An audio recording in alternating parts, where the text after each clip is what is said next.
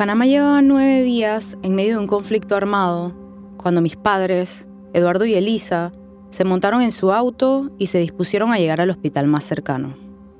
Era 1989 y el país había sido invadido desde la madrugada del 20 de diciembre por 27.000 tropas estadounidenses que atacaron 27 blancos simultáneamente, con la intención de capturar al dictador Manuel Antonio Noriega.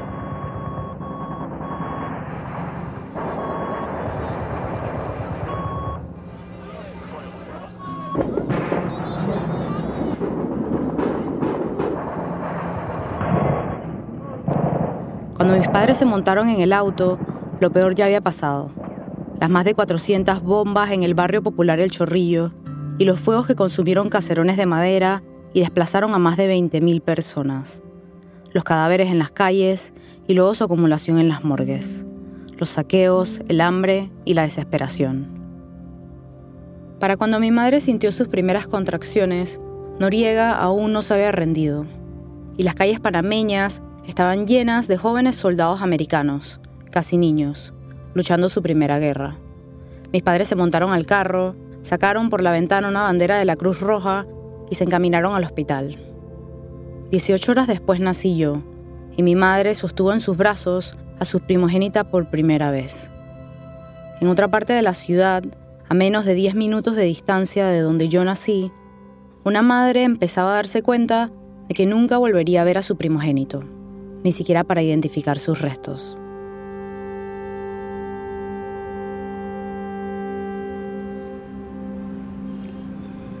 Mi nombre es Livia Magdalena Torrero Gaona y mi hijo que desapareció el 20 de diciembre de 1989 se llama Alejandro Antonio Júbar Torrero. Soy Melissa Pinel y esto es Indomables.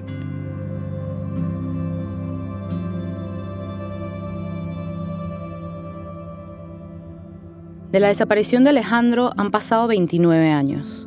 Ahora, una mañana de febrero de 2018, Livia está sentada en una mecedora en su casa en San Miguelito. De lejos se escuchan los carros pasando por una de las principales arterias del país. Livia lleva puesto un traje lila con pintas amarillas, de lo más lindo. Este vestido, usted no lo va a creer, tiene 28 años de estar guardado. Fue el último vestido que mi hijo me regaló el 8 de diciembre. Él siempre me vestía. Él decía, yo quiero que tú siempre andes guapa. Sí, sí. Que siempre estés bonita. No, porque la gente como te ve te trata. Y siempre me decía, mamá, no es lo caro, es el buen gusto. Lo cargo puesto como el primer día, recordando siempre a mi hijo. Hoy que usted vino a hacerme esta entrevista, me lo puse. Cuando él cumpleaños, yo también me lo pongo. Y el día de la madre, también me lo pongo y no importa los años que tenga, porque ahí hay mucho amor, mucho cariño y mucho recuerdo. Antes de desaparecer, Alejandro estaba terminando la carrera de Derecho. Tenía 24 años y estaba en la mitad de una pasantía en el Ministerio de Hacienda y Tesoro. La última vez que Livia lo vio fue en la tarde del 19 de diciembre, cuando la mayor preocupación de los panameños eran las festividades que se acercaban. Alejandro llegó a la casa de su madre, que era cocinera de profesión, a buscar un platillo que le había pedido que preparara para la fiesta de Navidad de su oficina. Llevo el pollo, las papas, todo lo que se necesita para hacer una ensalada. Yo hice la ensalada y él la fue a buscar como a las 4 de la, de la tarde. Me dio un abrazo, me dio un besito, me dio las tarjetas y me metió una platita en la mano. Yo le voy a ser sincera. Cuando mi hijo me abrazó, yo sentí algo por dentro de mí. No sé qué fue lo que sentí, pero sentí algo. Me quedé paradita ahí mirando que salió. Así que Livia se quedó allí, en el portal de la casa, viéndolo mientras se montaba en el carro y se alejaba, sin saber que la invasión empezaría mientras él seguía en una fiesta de Navidad.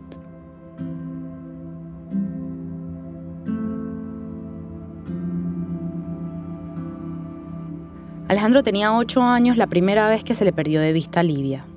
Estaba en el Parque Urracá, cerca de la casa familiar, jugando fútbol. Y cuando su equipo ganó, decidieron cruzar la calle e ir a la playa de la Avenida Balboa. Lo hizo de nuevo a los 15 años, cuando se fue con la escuela a una excursión y no regresó hasta el día siguiente, con las disculpas escapando de la boca. Yo llorando a mi hijo no sabía qué había pasado con él. Y uno se imagina lo peor. Hasta que lo vi que venía. Pero Olivia dice que Alejandro era así. Independiente, deportista, dirigente juvenil, siempre con algún proyecto, pero siempre apegado a ella. Aunque tuviera 24 años y ya no viviera en la casa, la llamaba todos los días para preguntarle sobre la comida que había preparado. me decía, Madre, mm, ¿qué estás cocinando hoy? Tal cosa, tal. Mándamela con Juan Carlos. Juan Carlos es su hijo menor, quien para la invasión tenía 14 años. En ese tiempo, la familia vivía un par de cuadras del trabajo de Alejandro. Así lo recuerda Juan Carlos. Yo recuerdo la, última, que fue un 16 de diciembre. Eh, recuerdo que él me esperó en la, puerta de Hacienda y Tesoro, eh, le entregué la comida y él me agarra de la mano para subir los pisos, no recuerdo si era el tercero o cuarto, cuarto piso. Séptimo. Pero el, el detalle es que él me lleva y me presenta a los compañeros de trabajo, a los jefes, eh, se sienta a comer, comenzamos a conversar.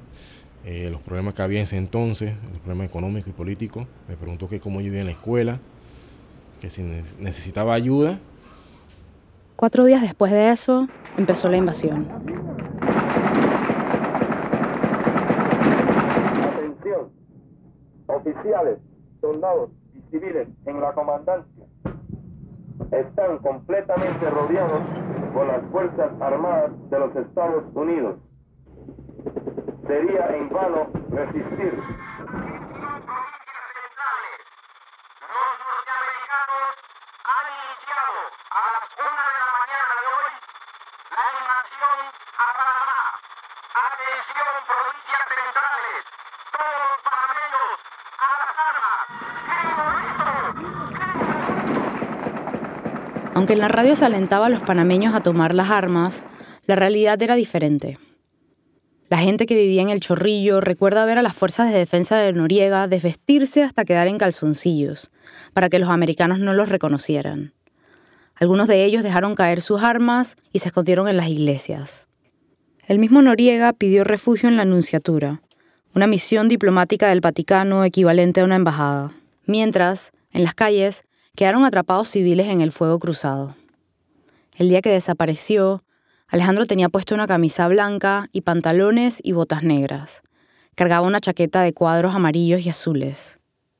Esa vez, su desaparición no fue como en los tiempos de la infancia, en los que Livia lo había perdido de vista. ¿Qué recuerda usted entonces de los primeros momentos en los que se dio cuenta que no sabía si estaba bien o no?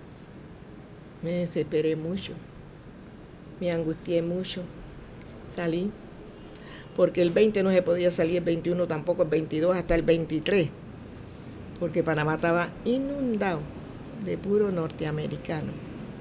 Lo veían a uno en la calle, lo paraban y todas esas cosas. Pero cuando yo veía esos helicópteros que volaban por encima de donde nosotros vivíamos, yo me asustaba, porque ellos bajaban muy bajito, iban sentados a la orilla de la, de la puerta abierta mirando, yo creo con eso argavista, todo lo que había abajo. Primero fue al campo de fútbol americano de la secundaria Balboa, donde los estadounidenses habían colocado carpas para los refugiados del Chorrillo, pero no estaba allí. Después Livia caminó al Hospital Gorgas, un complejo militar, donde le dijeron que no podía ver a los heridos, pero que dejara su información de contacto y la descripción de su hijo en caso de que apareciera. Por último, fue al Hospital Santo Tomás, donde mantenían a la mayoría de los fallecidos. Allí vio un cuerpo que parecía el de su hijo. Cuando lo vi así, con el suéter, me pareció que era mi hijo. Yo comencé a llorar. Pero resulta que cuando llegué a verlo, no lo pude identificar. Porque estaba hinchado, estaba transformado. La cara, los brazos. Entonces como Alejandro no tenía lunar, no tenía nada de esas cosas puestas en el cuerpo, pues por eso no lo pude reconocer, pero siempre he estado con la duda, digo, ¿sería mi hijo no lo pude reconocer. ¿O qué? O no quise reconocerlo, sería, no sé. Siempre me pregunto eso. En la casa, Juan Carlos era muy inocente para entender lo que estaba ocurriendo en el país. No había pasado por su cabeza la posibilidad de que su hermano estuviera en peligro. Yo agarré uno- unos realitos y me fui para la tienda a comprar escarcha que para, para la cuestión de, de- de la materia de religión. Porque yo pensaba, bueno, de, ya vamos para la escuela normal y voy a hacer mi tarea y, y- y el, y el mundo continúa. Pero ¿qué va? Estaba la pregunta de mi hermano. Si mi hermano venía para la casa el 23, 24, 25 o el día de su cumpleaños. Yo en lo personal decía, bueno, mi hermano viene ahora más tarde, viene mañana, qué sé yo. Pero no, no, en mi mente no estaba que había fallecido o, estaba en algún tipo de problema. Pero esa Navidad, Alejandro no llegó con los regalos y todas las Navidades siguientes quedaron marcadas por su ausencia. Creo que hasta esa Navidad nosotros nada más tuvimos arbolito de Navidad. Nosotros no más, no más hemos tenido arbolito de Navidad, mira. Y yo siempre digo que uno "Ah, voy a comprar un arbolito de Navidad y no lo compro, no sé. Pero no sé si es el sentimiento ese del arbolito de Navidad que nosotros poníamos los juguetes que él nos traía. Livia Magdalena Torrero no sabe cómo murió su hijo, Alejandro. Sabe únicamente que desapareció hace 29 años. Y no le queda más que creer que está muerto porque nunca lo volvió a ver. El duelo, cuando no se tiene a quién velar, es una herida abierta que nunca cierra. Es que nunca nunca he sentido que mi hijo ha muerto. Siempre yo lo guardo como vivo, no sé. Digo yo, yo no sé. A veces yo me pongo a pensar que tal vez en eso que nunca había visto una invasión o una guerra, haya perdido la memoria, haya cogido otro camino, se haya ido para otro lado.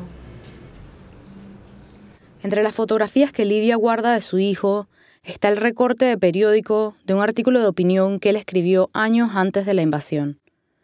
El texto llevaba de título la frase, ¿Quién se acordará de nosotros? Y Alejandro escribía sobre una juventud panameña incomprendida e ignorada por los gobernantes de turno. Leyéndolo ahora, en el 2018, la frase sigue resonando. ¿Quién se acordará de ellos, de los desaparecidos de la invasión y de los familiares que aún buscan respuesta?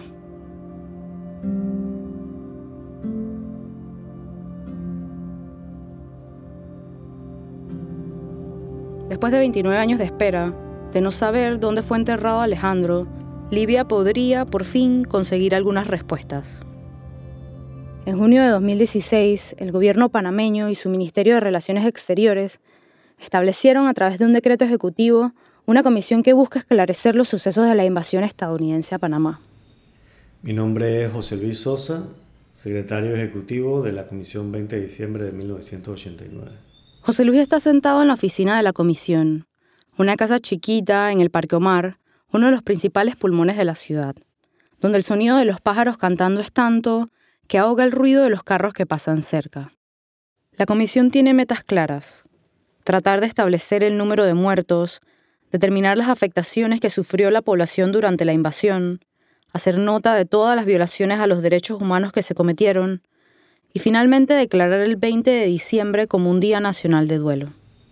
¿Tú cuántos años tenías cuando fue la invasión? Debería tener unos 22 años, calculo. ¿Estabas en Panamá o en ese momento no estabas acá? Sí, yo estaba aquí en la ciudad, en el área de Parque Lefebvre, que es donde eh, me crié. Y vivíamos en un edificio. Mi madre, mi padre. Mi mamá se convirtió en, en una carcelera ahí para nosotros porque eh, agarró la llave del apartamento y no nos dejó salir a, a mi padre y a mí durante ese- esos días porque ella pensaba con, un buen criterio que durante la guerra en general los hombres son un blanco más fácil ¿no? de, atacar, ¿no? porque pues, pueden pensar que eh, son parte de- del ejército y esto. Entonces ella determinó que al momento que habría que bajar a buscar comida o lo que fuera, pues ella era la que lo iba a hacer. La madre de José Luis tenía razón. Aunque hay algunas mujeres en la lista, las víctimas conocidas son en su mayoría hombres, hombres jóvenes como Alejandro. Un vistazo a la lista recabada por la comisión lo coloca así. 290 hombres, 35 mujeres y dos fetos. Mucha gente murió de distintas maneras, eh, en muchos casos personas inocentes que no tenían eh, una participación en, en, los combates, simplemente estaban trasladándose, buscando atención médica, eh, buscando comida y en muchos casos fue así, así que a todos nos hubiera podido ocurrir haber fallecido durante la invasión. La comisión ha estado tratando de recopilar la mayor cantidad de información sobre cada uno de los fallecidos, pero ha sido difícil. El hecho de que no se declarara un conteo oficial justo después de acabada la invasión y que 29 años después el número de víctimas todavía no se conozca con certeza, hace que la cantidad de muertos varíe entre los cientos y los miles dependiendo de a quién le preguntes. Además, el hecho de que no existiera un protocolo establecido para un evento de este tipo hizo que las personas tuvieran que descubrir por sí solas dónde denunciar la desaparición de su ser querido, algo que probablemente no ayudó. Me parece que no había en ese momento una guía para la población sobre cómo proceder, qué tenían que hacer. No lo, no lo he visto reflejado en, en lo que hemos encontrado hasta ahora. Y creo que la, por esa circunstancia las personas tuvieron un mayor sufrimiento eh, durante todo este proceso. ¿no? Por eso es que todavía vemos casos que, que los familiares no tienen certificado de función de, de sus fallecidos, porque eso requiere un proceso, un proceso que requiere la contratación de un abogado para declarar la presunción de muerte y es increíble que pues esto tenga que hacerse con cargo a los familiares de las víctimas, ¿no? Así le pasó a Alejandro, que aún no cuenta con un certificado de función, y a su madre, que a falta de información, se caminó a la ciudad en busca de su cuerpo. Y entonces familiares de las víctimas iban de institución en institución viendo en dónde era que tenían que hacer las cosas. Lo que hemos sabido es que la gente iba a los hospitales, iba al Ministerio Público, iba al Instituto de Medicina Legal, iba a los cementerios y bueno, tratando de, buscar información, ¿no? Pero en medio del caos de la invasión, la institucionalidad siguió de alguna manera funcionando, a pesar de todos los problemas que las circunstancias acarreaban. El Ministerio Público eh, levantó expedientes. El Instituto de Medicina Legal hizo reconocimientos. El Ministerio de Salud tramitó certificados de, defunción, permisos de inhumación y exhumación. El órgano judicial tiene un depósito donde hay millones de expedientes de todos los tiempos de, la historia de Panamá, donde reposan estos expedientes, pero no de una manera, digamos, ordenada. ¿no? A nivel práctico, ¿eso qué significa? que comprobar la identidad de las víctimas no era tan fácil como poner su nombre en una base de datos y encontrar los resultados. Frente a esa situación, la comisión tuvo que solicitar la información en las distintas instituciones, comparar los expedientes, determinar árboles genealógicos y hasta poner anuncios en los principales periódicos. Pero entre el 2016 y el 2018, solo 10 otras familias, además de la de Libia, se acercaron a la comisión para denunciar que sus familiares desaparecieron sin rastro durante la invasión. Nosotros estamos haciendo un trabajo con los familiares de las víctimas desaparecidas. Ese trabajo va desde la toma de testimonio, también la toma de muestras biológicas para pruebas de ADN y hemos ido avanzando poco a poco. Nos gustaría tener una mayor cantidad de de personas que se puedan eh, hacer esa toma de muestras para al momento de realizar futuras exhumaciones eh, poder comparar las muestras y comprobar si en alguna de las fosas hay personas que correspondan al familiar que está desaparecido. La fosa de la que habla José Luis es en el Jardín de Paz, uno de los principales cementerios del país. Allí fueron a dar los cuerpos el 25 de diciembre, en bolsas de plástico, entre identificados y desconocidos por igual. En las morgues del país ya no se cabía, y según se declaró en ese momento, había que evitar una posible crisis de salud. El cementerio entregó a la comisión un plano donde se detalla la cantidad y la posición de los cuerpos. Allí, Alejandro podría ser uno de los 36 restos no identificados. Allí posteriormente se hicieron al menos dos exhumaciones. Esas dos exhumaciones mm, movieron lo que, lo que estaba allí, movieron los cuerpos. Entonces, nosotros no sabemos con qué nos vamos a encontrar en este momento.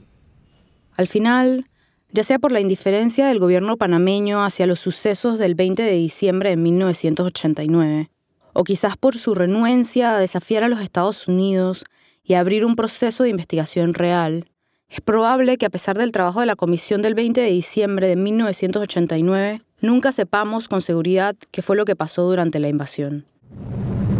If I had to do it again, I would do it again because the cost was high. It was men, women, civilians, and military that gave their lives, not for us. They gave their lives for democracy, for liberty, for freedom. Este es Guillermo Billy Ford, el segundo vicepresidente de Panamá después de la invasión, admitiendo en el documental The Panama Deception que no se arrepentía del alto costo que se tuvo que pagar en nombre de la democracia. And I don't mind paying any price under the sun to be free.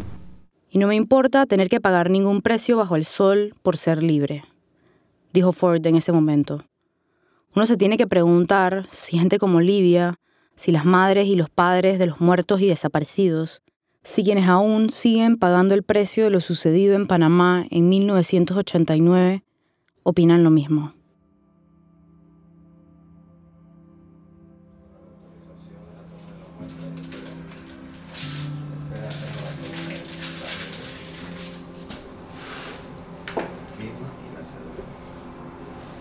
Mi nombre es muy grande, así que la voy a poner Livia M. Sí. Torrero. ¿Sí? El día en el que dio su muestra de sangre, Livia entró al Instituto de Medicina Legal y Ciencia Forense con un bastón. Sus pies se veían un poco hinchados y su sonrisa era tímida. Juan Carlos estaba con ella, encamisado, y en sus manos tenía un tradicional sombrero panameño. Livia pasó la noche anterior llorando, abrumada por la posibilidad de encontrar a su hijo.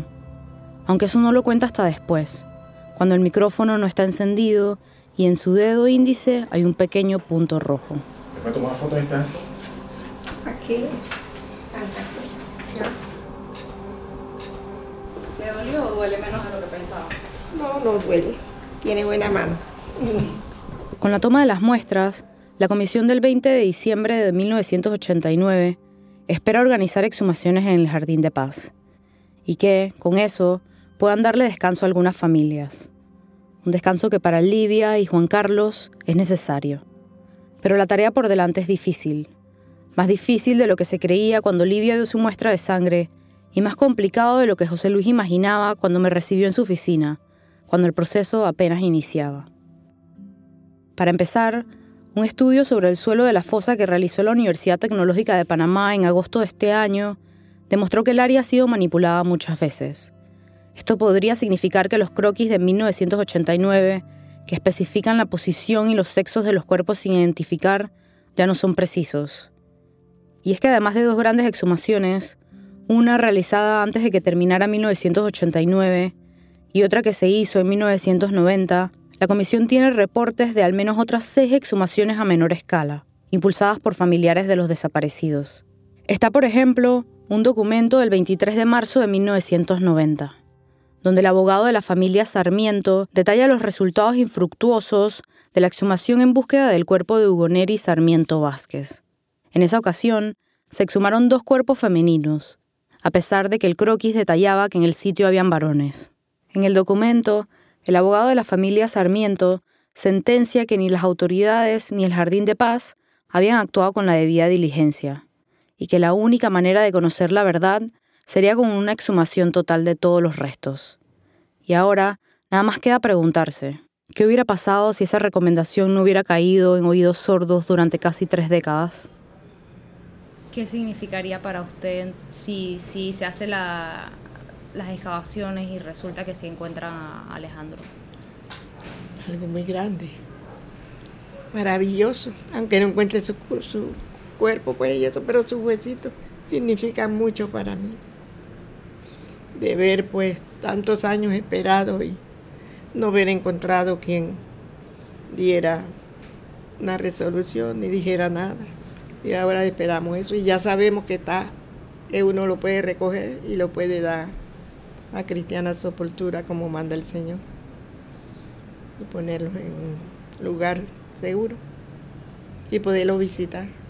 Porque siempre que voy al cementerio yo llevo una flor de más. Y esa flor yo la pongo en una tumba donde no nadie los haya visitado. Lo pongo como en nombre de él.